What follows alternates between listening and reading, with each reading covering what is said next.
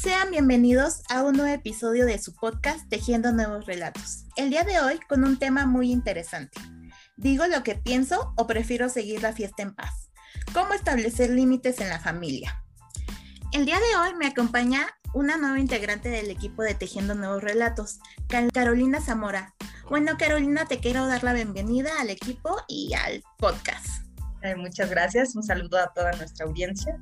Y bueno, pues sean bienvenidos, esperamos que este tema sea de su agrado.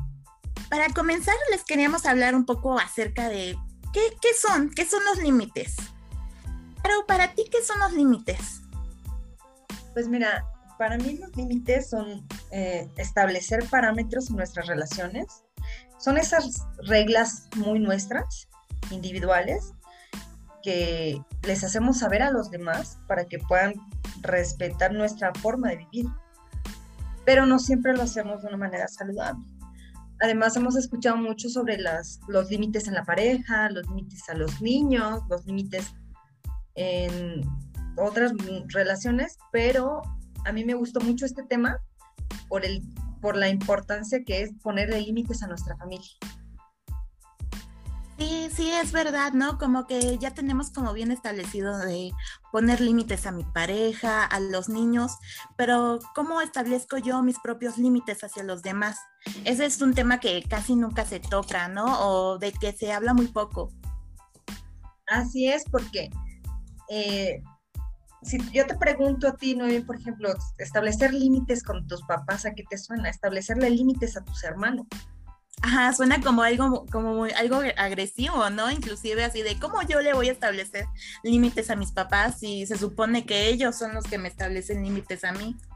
Exactamente, y muchas relaciones que, que, llegan a marcarnos es la relación con nuestros padres, con nuestros hermanos, porque finalmente es ahí donde nosotros crecemos. Y si nosotros tenemos esa creencia de que no podemos ponerles límites que pueden pasar por encima de nuestros de nuestras prioridades o de nuestras preferencias o de nuestras propias reglas, pues yo creo que ahí sí tenemos una dificultad. El día de hoy queremos hablarles también de, bueno, y, estos límites para qué nos sirven. Y bueno, los límites, como ya lo mencionábamos, eh, nos permiten establecer cosas que son para mí, ¿no?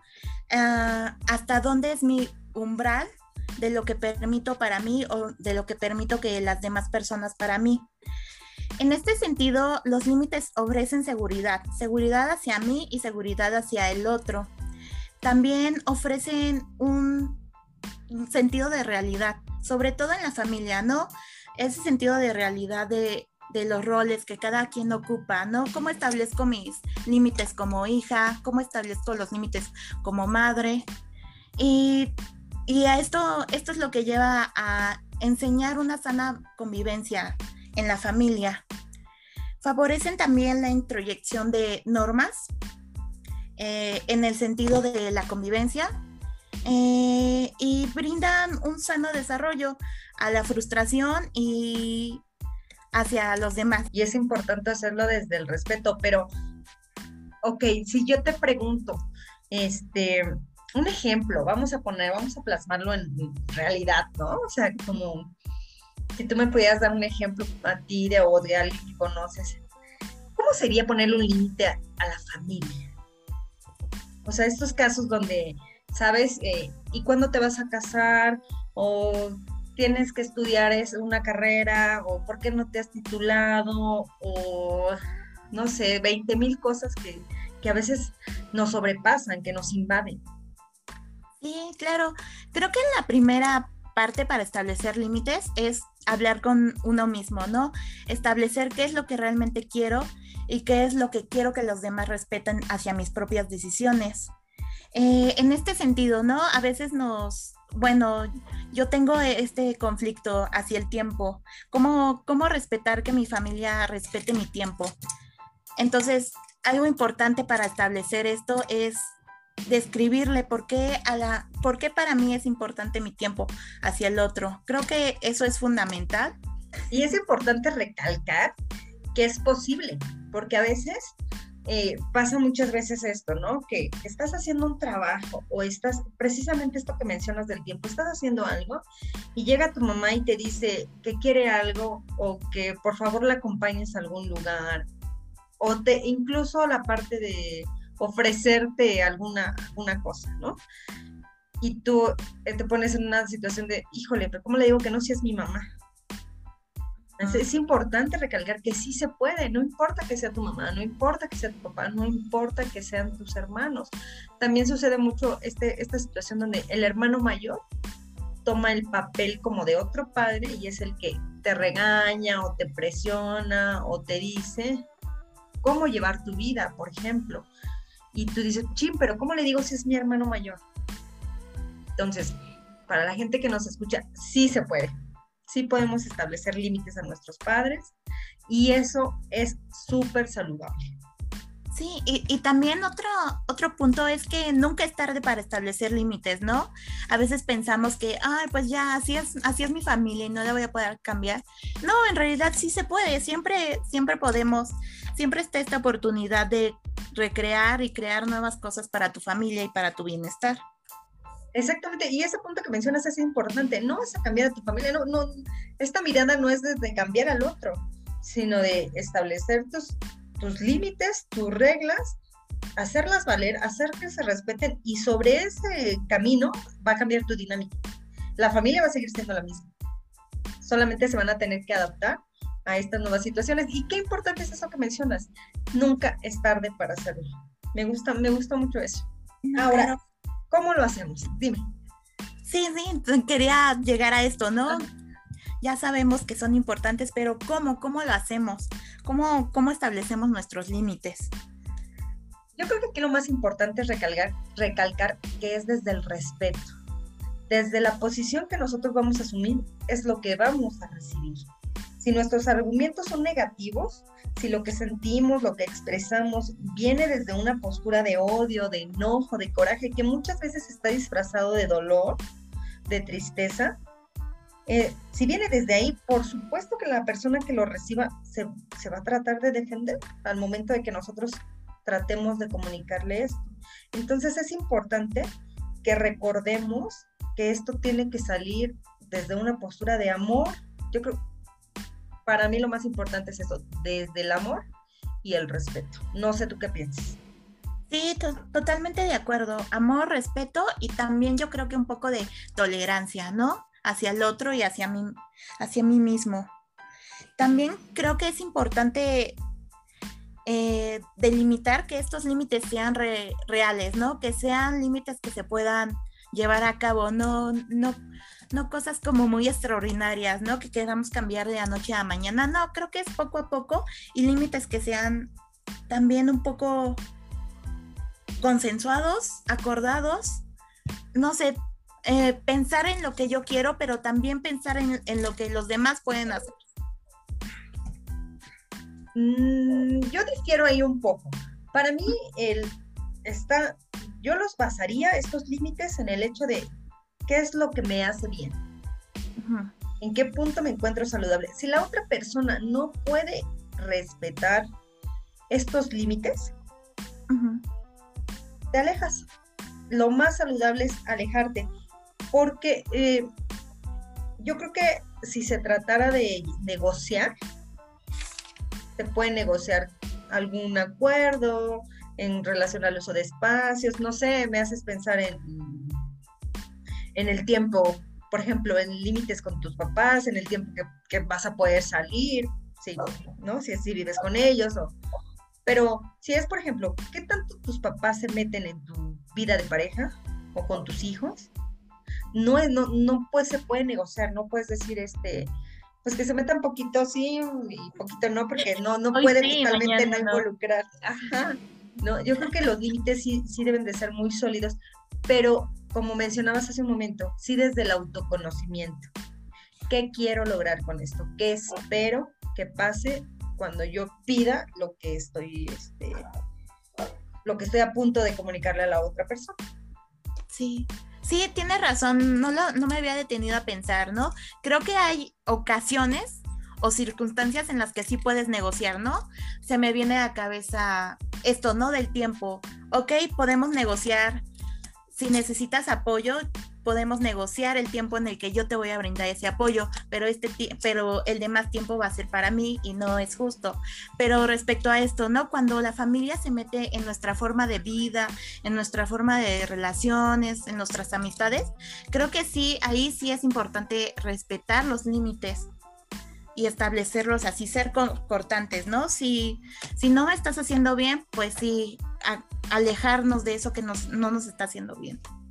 Sí, efectivamente, porque yo creo que ahí va de la mano la dignidad. Y la dignidad no es negociable, ni tampoco intercambiable. Si para ti es importante eso que estás pidiendo, no sé, se me ocurre a mí, eh, yo tengo a mis hijos y para mí sí es muy importante que, se respeten la manera en que yo los no podría um, llegar a un acuerdo medio, que sí lo hago, pero con mi esposo. Sin embargo, con el resto de la familia, sí son límites claros que, se, que se deben de respetar. Como lo mencionamos, ¿no? Desde el respeto se comunican estos, estas estos límites desde el respeto y desde el autoconocimiento y desde la claridad de lo que sentimos y lo que queremos. Pero sí es muy importante este, establecerlos. Definitivamente creo que es lo que te va a generar una relación saludable. Es importante también mencionar qué esperar. Bueno, y ya, ya, ¿no? ¿Qué son los límites? Ya dijimos que son los límites, son nuestras propias reglas, para que nos sirven, pues nos van a hacer la vida mucho más sencilla, nos van a dar esa sensación de libertad, de sentirnos respetados y, empoderados. Pero, este, ¿qué esperamos? ¿Qué, qué, esperamos cuando los pedimos? ¿Qué, qué crees que, que, tengamos que esperar cuando, cuando vamos a establecer límites con nuestra familia? Pues hay, varias circunstancias, ¿no? Lo, que esperaríamos idealmente es que el otro respete, respete esas, esos límites que yo impongo. Pero también hay otras circunstancias, ¿no? ¿Qué pasa si, si el otro no está dispuesto a, respetar lo, que yo impongo? ¿Qué pasa en esas circunstancias? Claro, es muy importante eh, tener esto claro sí, nosotros vamos a comunicar, pero ese otro es un mundo totalmente diferente. Ese otro es una persona pensante y que nos va a dar la respuesta desde su posición. Entonces, no, no nos van a responder exactamente lo que nosotros creemos que nos van a responder o esperamos o nos gustaría inclusive escuchar. Entonces, yo creo que ahí entra la parte de cómo lo hacemos, eh, la manera en que lo hacemos. ¿Cuál es nuestra manera de comunicarnos? Ahí sería preguntarnos, bueno, y para nosotros, ¿yo cómo me comunico? ¿Cómo están mis relaciones con los demás? Y si pensamos que en la manera en cómo nos comunicamos ah, es la única que funciona, entonces ahí nos tenemos que preguntar, ¿dónde aprendimos eso? Porque si nosotros ya detectamos que necesitamos establecer límites, es porque la manera de comunicarnos que usamos no nos está funcionando. Entonces tenemos que, echar mano de otras maneras de comunicarnos. Sí, sí, eh, establecer que, que hay, la comunicación se lleva a cabo mediante acciones, mediante, mediante comportamientos. Entonces, no hay una única forma de establecer estos límites, de establecer esta comunicación hay diferentes formas, ¿no? Tal vez con mi mamá me comunico muy bien verbalmente, pero con mi papá me cuesta un poco más de trabajo. Ah, podría ser escrito entonces, ¿no? O podríamos, no sé, no sé, cada quien, ¿no? Cada quien nos comunicamos de diferente manera. Ah, exactamente, porque eh, tenemos que pensar, si queremos que alguien nos escuche, nos comprenda y nos valide, debemos de controlar, manejar y canalizar nuestras emociones de manera positiva. Si yo llego a exigirte límites con gritos, lo último que vas a hacer es escucharme, ¿no? Y muchas veces pasa eso. Incluso como es algo que no nos enseñan en la adolescencia, cómo nos comunicamos con nuestros padres, ¿no? Pues básicamente o la mayoría nos tocó este pues gritos, ¿no? Grita la mamá, grito parte de nosotros, o con los hermanos incluso, ¿no? O sea, realmente yo no, dudo que haya familias que sí lo establecen, pero por lo menos en la mía no, no hubo una educación de, ah, siéntate, habla con tu hermano, dile lo que sientes y él tiene que respetarlo. No, de ninguna manera. Entonces era como los juegos del hambre, ¿no? Que gane el más fuerte. Más fuerte. Sí. Exactamente. Pero, pero la realidad es que, pues ahorita ya tenemos más herramientas y podemos hacer uso de esas. Entonces, canalizar siempre nuestras emociones. ¿Para qué? Porque podemos estar muy enojados, podemos estar muy tristes, podemos, sí, pero tenemos que llegar a un punto de estabilidad y entonces desde ahí yo parto para comunicarte. ¿Sabes qué, Noemí? A mí me gustaría que tú, como mi hermana, respetaras a mi pareja, porque yo me encuentro en este punto, bla, bla, bla. Probablemente no me vas a decir lo que yo quisiera escuchar, pero no me vas a atacar, porque no te estoy atacando. Sí, sí, a lo que me lleva en qué no hacer, ¿no? ¿Cómo no hacerlo? Exactamente, ¿cómo no hacerlo? Eso es muy importante porque eh, hay que pensar cuál es nuestra intención, qué quieres lograr. ¿Una pelea? Pues entonces sí, di lo que tú quieras. en el calor del momento y cómo va. Exactamente, pero si lo que tú quieres es recuperar esa relación o que no se pierda esa relación en medio de establecer esos límites, bueno, pues entonces hay que pensar cómo, cómo hacerlo y como bien mencionas, ¿qué no hacerlo? ¿no? Mientras ponemos límites, ¿Qué esperamos que suceda? Pero es importante recordar que no hacerlo. ¿Qué no hacer? No podemos esperar empatía. Mm, perdón. no podemos esperar sumisión. Podemos esperar empatía, sí, que nos comprendan, pero no que hagan lo que nosotros queremos 24/7. Sí. Eh, mm, ¿qué, no hacerlo? Bueno, algún punto, nosotros lo manejamos en puntos y este, ahí va no hacerlo con alcohol encima. O sea, que estás en la fiesta y entonces te acuerdas. Y menos en, el, en el bautizo de la sobrinita, ¿no? Ya que estás en enfrente de toda la familia. En Navidad. ¿no? Navidad, sí, ahora le voy a decir porque ya me cansó, o porque te acordaste, o porque todas las navidades me hace, no, pues aparte llevas ya, ¿no? Como tu lista de reproches de casi casi todo el año. Eh, no hacerlo cuando la otra persona no esté disponible, que no te quiera escuchar, que no tenga tiempo, que no esté disponible emocionalmente, eso es muy importante, que tú veas que está llorando por alguna cosa y de, ah, no, pues ahorita, este es el momento, pues tampoco, es el, tampoco es el clima ideal, ¿no? El, el momento. Sí. Eh, es fundamental, fundamental, ¿no? Eh, pensar cuándo, cómo y dónde. No, no es, no es una decisión que vamos a tomar así, a la y se va. Siempre hay que, también hay que considerar, cuando no, también cuando nosotros no estamos en disposición de, oh, me siento muy enojado y ahorita quiero marcar límites. No, creo que debemos de, de, de mentalizarnos en que estas emociones temporales no determinen nuestras conductas. Efectivamente, sí, eso, eso es muy, muy importante, o darnos cuenta con nosotros en qué punto estamos y no dar por hecho que la otra persona tiene toda la información. A veces pasa que pues, estamos muy enojados porque no respetan, no sé, nuestros parámetros pero la otra persona conoce nuestros parámetros, la otra persona sabe que nos molesta, la otra persona sabe en qué punto nos está afectando. Entonces no dar por hecho y decir, no, pues es que mi mamá sabe cómo me molesta que platique con mi hermana de mis cosas.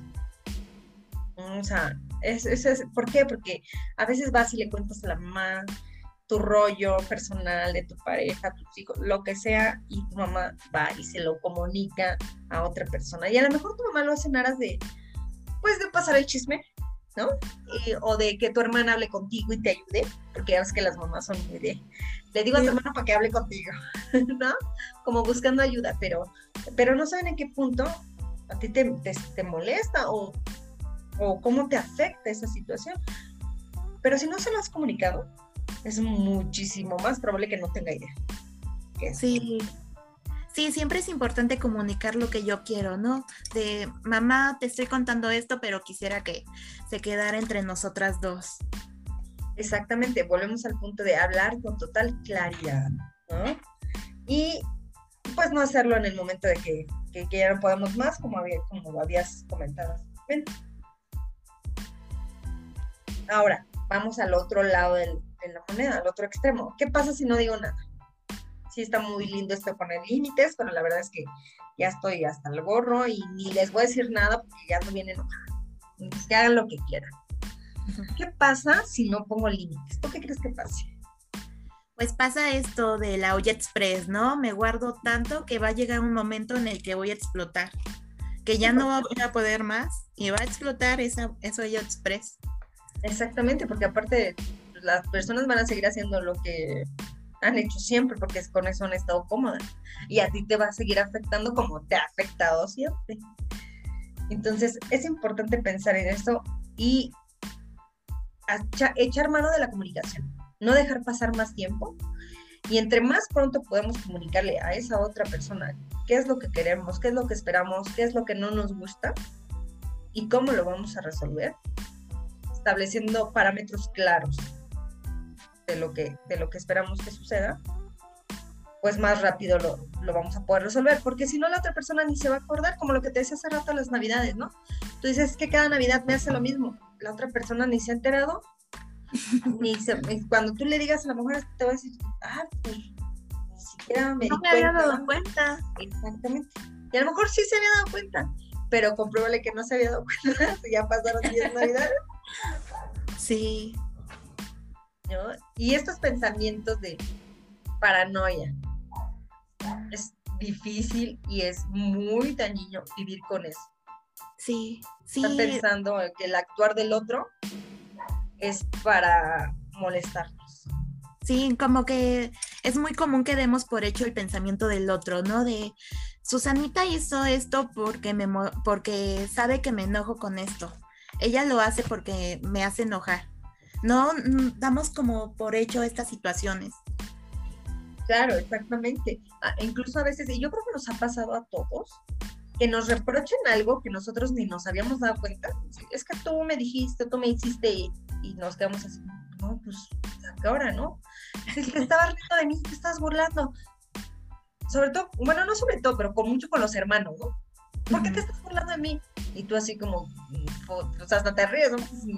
Pues, yo le estoy contando otra cosa totalmente diferente, ¿no? Sí pero, este, pero están en ese punto y nosotros también creo que hemos estado en ese punto de pensar que las, las otras personas están actuando para, para afectarnos cuando traen cualquier otro rollo. Sí, sí, debemos como considerar esos prejuicios, ¿no? Que ya traemos.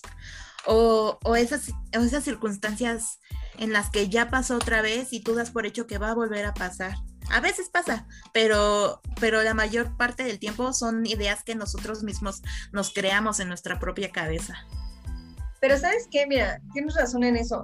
Al establecer límites estableces un antecedente. Entonces, si tú vas y le dices a tu hermana, a tu hermano, a tus papás, tíos incluso, porque también son mucho de opinar, ¿no? De nuestras vidas, del resto de la familia. Este, ¿sabes qué me molesta que, que hagas esto, me molesta que no respetes esto, espero que lo hagas porque me hace sentir de tal manera, por favor, eh, apíllame con eso. Y la otra persona te dice, sí, sí, no te preocupes, no me di cuenta, pero ya no lo voy a hacer, este, no pasa nada. Y lo vuelve a hacer. Entonces, pues ya no recae en ti, ya recae en la otra persona. Y ya es tu decisión si deseas continuar con esa relación a pesar de que no van a respetar tus límites, aunque los conozcan. Sí, volvemos a esto, ¿no? De, de cuándo, es, es importante saber cómo alejarte, ¿no? O cuándo alejarte. Si, si ya conocen nuestros límites, si ya lo dejamos bien en claro y aún así sigue persistiendo esta situación, pues creo que ahí sí tenemos que, que saber, ¿no? ¿Qué es lo que queremos? Si queremos seguir con esto o si mejor nos alejamos por la paz.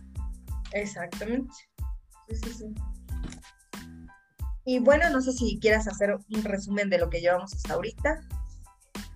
Sí, sí, para, para ir cerrando un poco, eh, Carolina, ¿cuáles, ¿cuáles serían estos pasos entonces a seguir para marcar límites? Pues el paso número uno sería eh, hablar con claridad.